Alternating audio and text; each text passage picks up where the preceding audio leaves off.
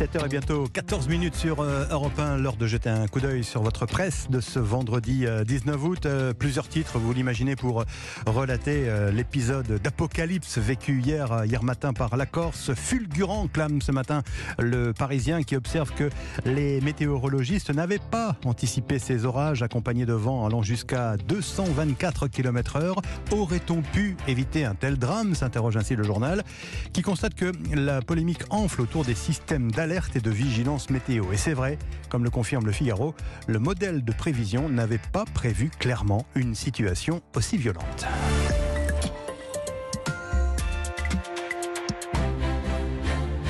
Après les États-Unis, la France serait-elle gagnée par euh, le phénomène de ce que l'on appelle la grande démission? Phénomène détaillé par les échos ce matin. Il faut savoir que depuis le début de l'année, 520 000 salariés ont démissionné de leur poste, dont 470 000 étaient en CDI. Des chiffres très élevés, un record même depuis 2008, euh, mais un phénomène qui doit être euh, malgré tout relativisé selon les échos.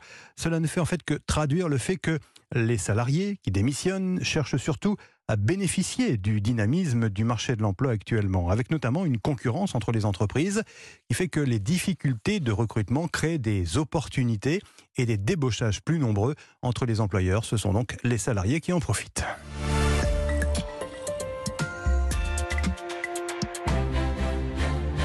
Question ce matin. Que sont devenus les grands perdants politiques de cette année 2022 Le Parisien s'interroge comment les Pécresse, Hidalgo, Jadot et autres Zemmour gèrent leur convalescence et quelles sont leurs pistes pour rebondir. Chacun digère le camouflet à sa façon, écrit euh, Le Parisien. Après des vacances passées en Espagne, Anne Hidalgo, par exemple, mettra le cap dès la rentrée sur les Jeux Olympiques de 2024 pour euh, oublier le fiasco. Yannick Jadot, lui, devrait bientôt revenir dans la lumière la semaine prochaine aux journées d'été des écologistes euh, on le verra un peu partout. Et il n'a pas dit son dernier mot, précise euh, le journal. Valérie Pécresse, Valérie Pécresse, elle est en longue convalescence, confie un, un proche aux Parisiens, mais elle soigne cela dans l'action à la tête de la région Île-de-France.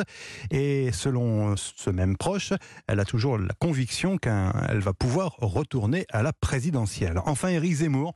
Éric Zemmour, il noircit les pages de son prochain livre pour tirer les leçons de la campagne et continuer à exister. Encore faut-il avoir quelque chose à dire. Qu'est-ce qu'il incarne? Quel est son créneau politique? C'est l'interrogation de l'un de ses proches. Réponse peut-être le 9 septembre dans le Var, date fixée de sa rentrée politique.